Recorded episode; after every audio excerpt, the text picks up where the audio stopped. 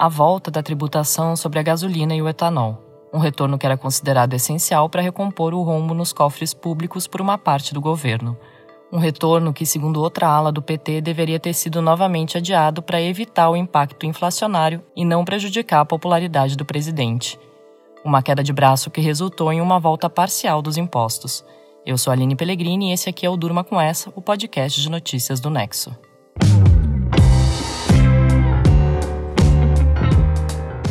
Olá, eu sou o Marcelo Rubsec e estou aqui com a Aline para apresentar esse podcast que vai ao ar todo começo de noite, de segunda a sexta, sempre com notícias instigantes que podem continuar a ecoar por aí.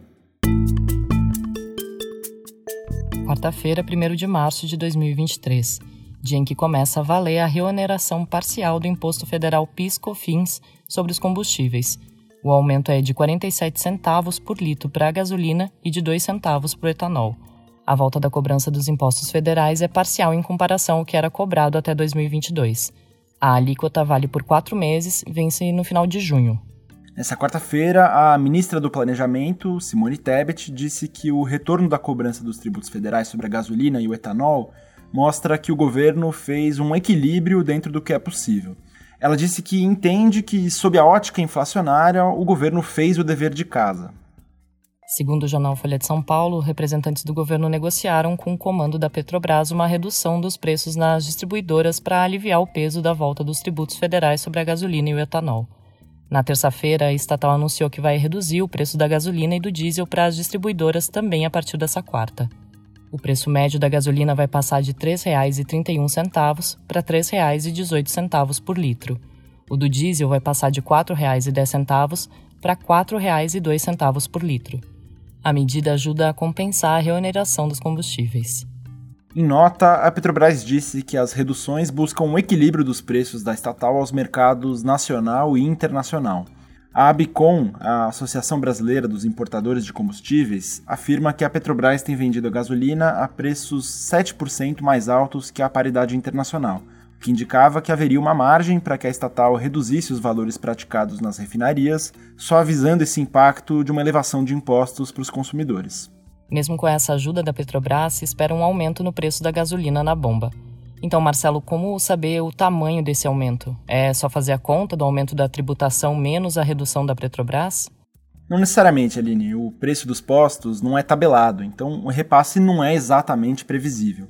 Para o Petro, o Sindicato dos Revendedores de Combustíveis, a gasolina deve subir 34 centavos por litro nos postos.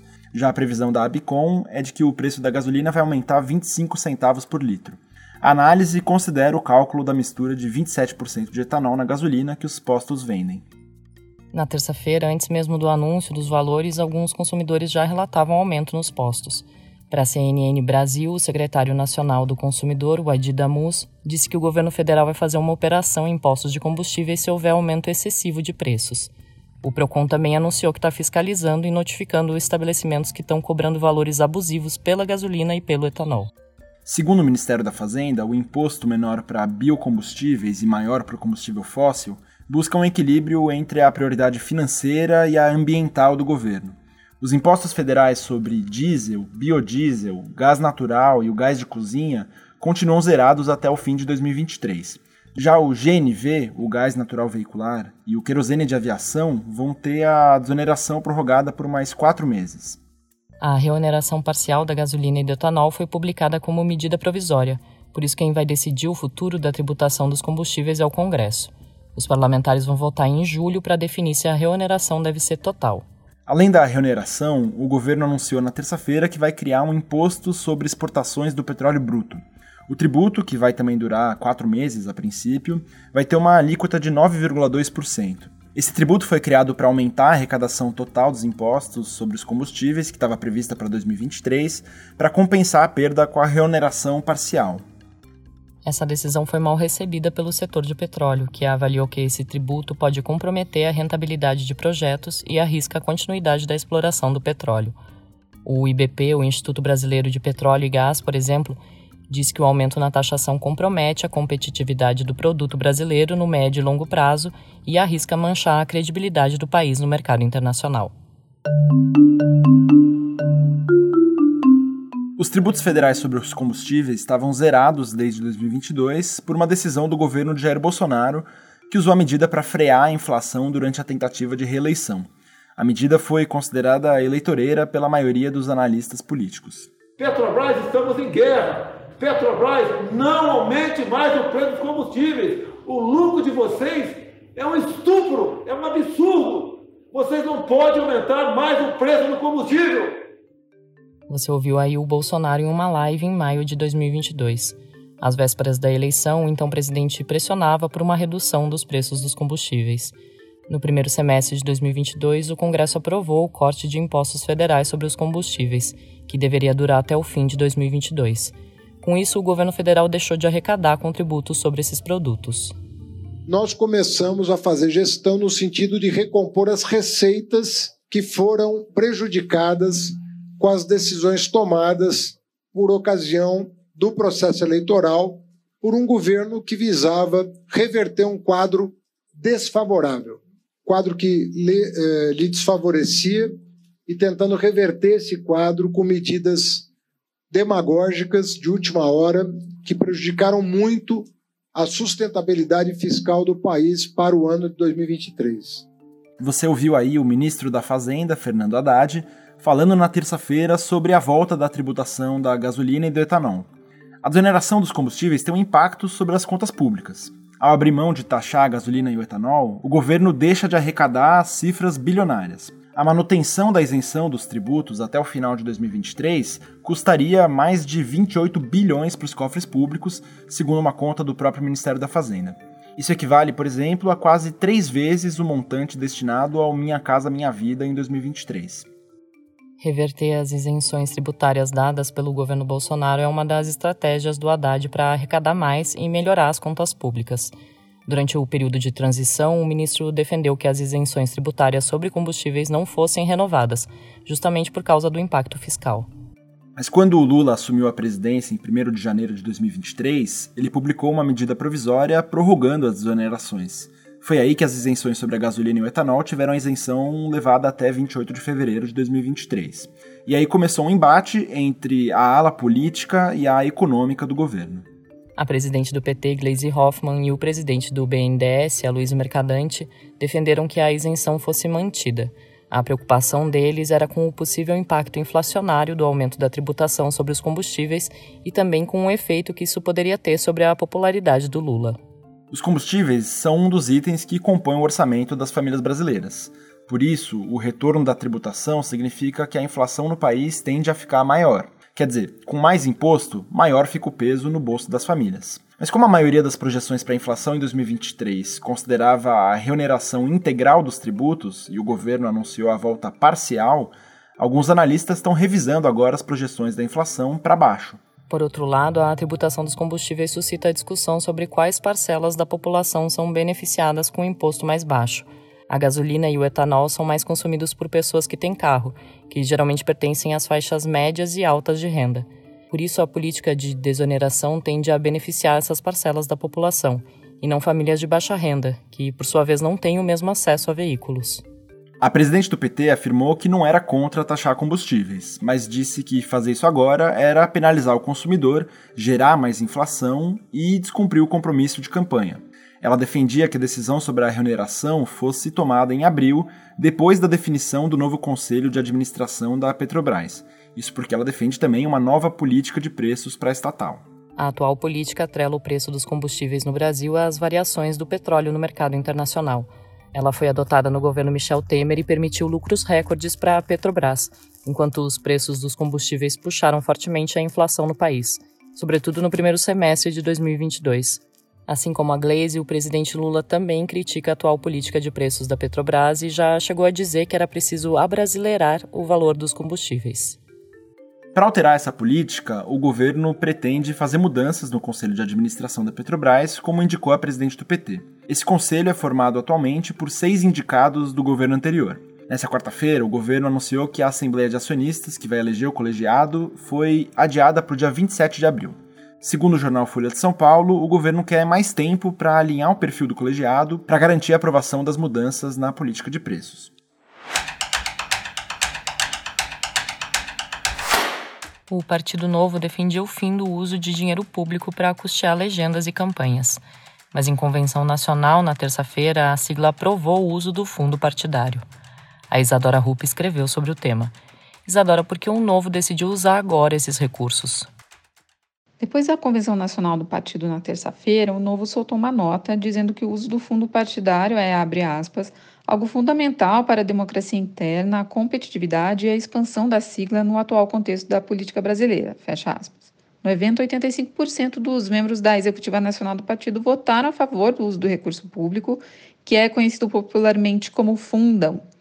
O fundo partidário foi criado em 1965 pela primeira lei orgânica dos partidos políticos e é uma forma de financiamento público dos partidos para manter suas estruturas. O valor é depositado mensalmente pelo TSE. Todos os partidos têm direito, igualmente, a 2% do total de recursos, mas a cota de cada partido é proporcional à representação parlamentar. Ou seja, quanto mais deputados representam uma legenda, maior é a verba que ela recebe. No caso novo, o valor que vai ser utilizado é de 1 milhão por mês, que se refere aos rendimentos do valor do fundo principal. Segundo o TSE, a parcela do fundo partidário para o partido é de 2,3 milhões. A expansão da sigla é um aspecto fundamental para o novo começar a usar o fundo partidário. O partido perdeu bancada de 2018 para cá.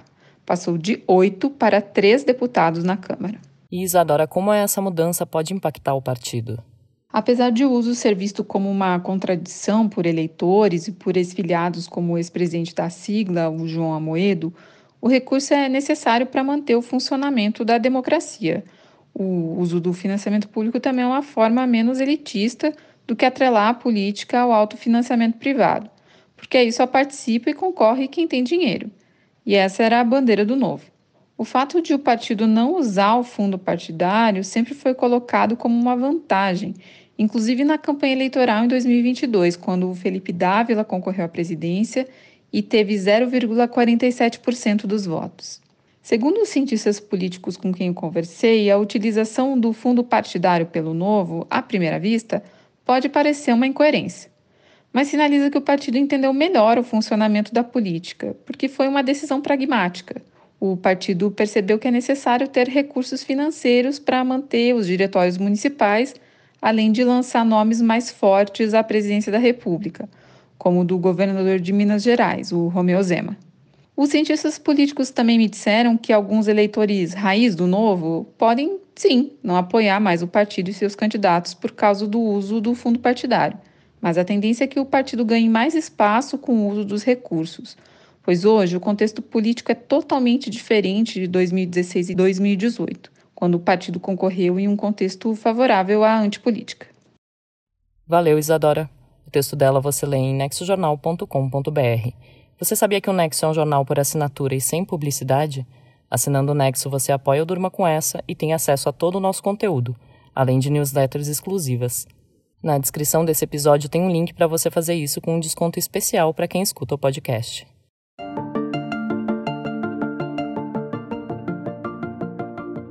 A crise humanitária causada pelas invasões do garimpo ilegal na terra indígena Yanomami tem como pano de fundo também a necessidade de incentivar uma economia local e sustentável na região amazônica.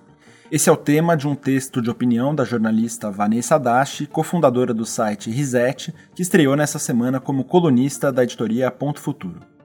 Por trás da tragédia dos Yanomami, claramente estão o desmonte das estruturas de comando e controle na Amazônia e o avanço do crime organizado. Mas eu também enxergo entre as causas a ausência de uma economia da floresta, porque hoje falta um projeto de desenvolvimento sustentável para a Amazônia.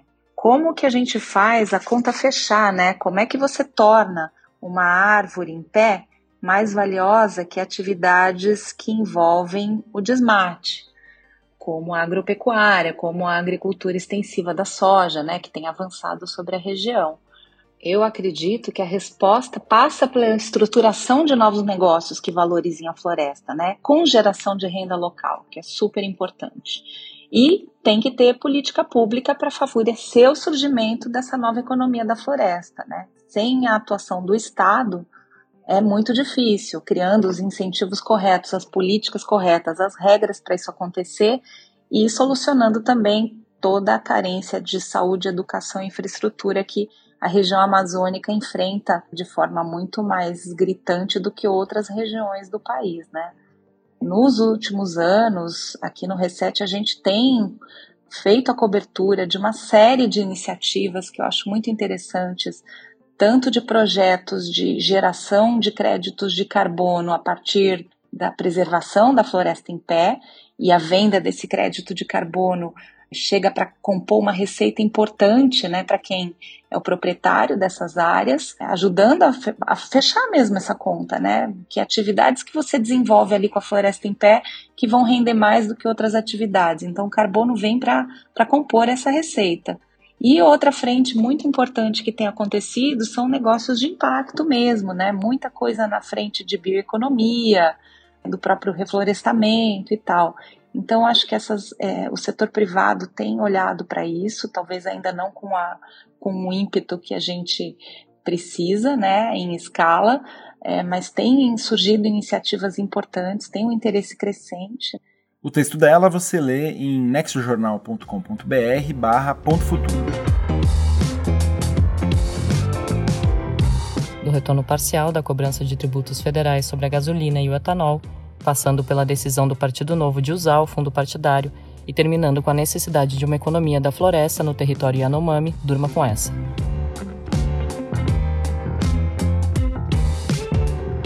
Com roteiro de Aline Pellegrini, edição de texto de Marcelo Rubsec, participações de Isadora Rupp e Vanessa Dashi e edição de áudio de Pedro Pastoriz, termina aqui mais um Durma com essa. Amanhã tem mais.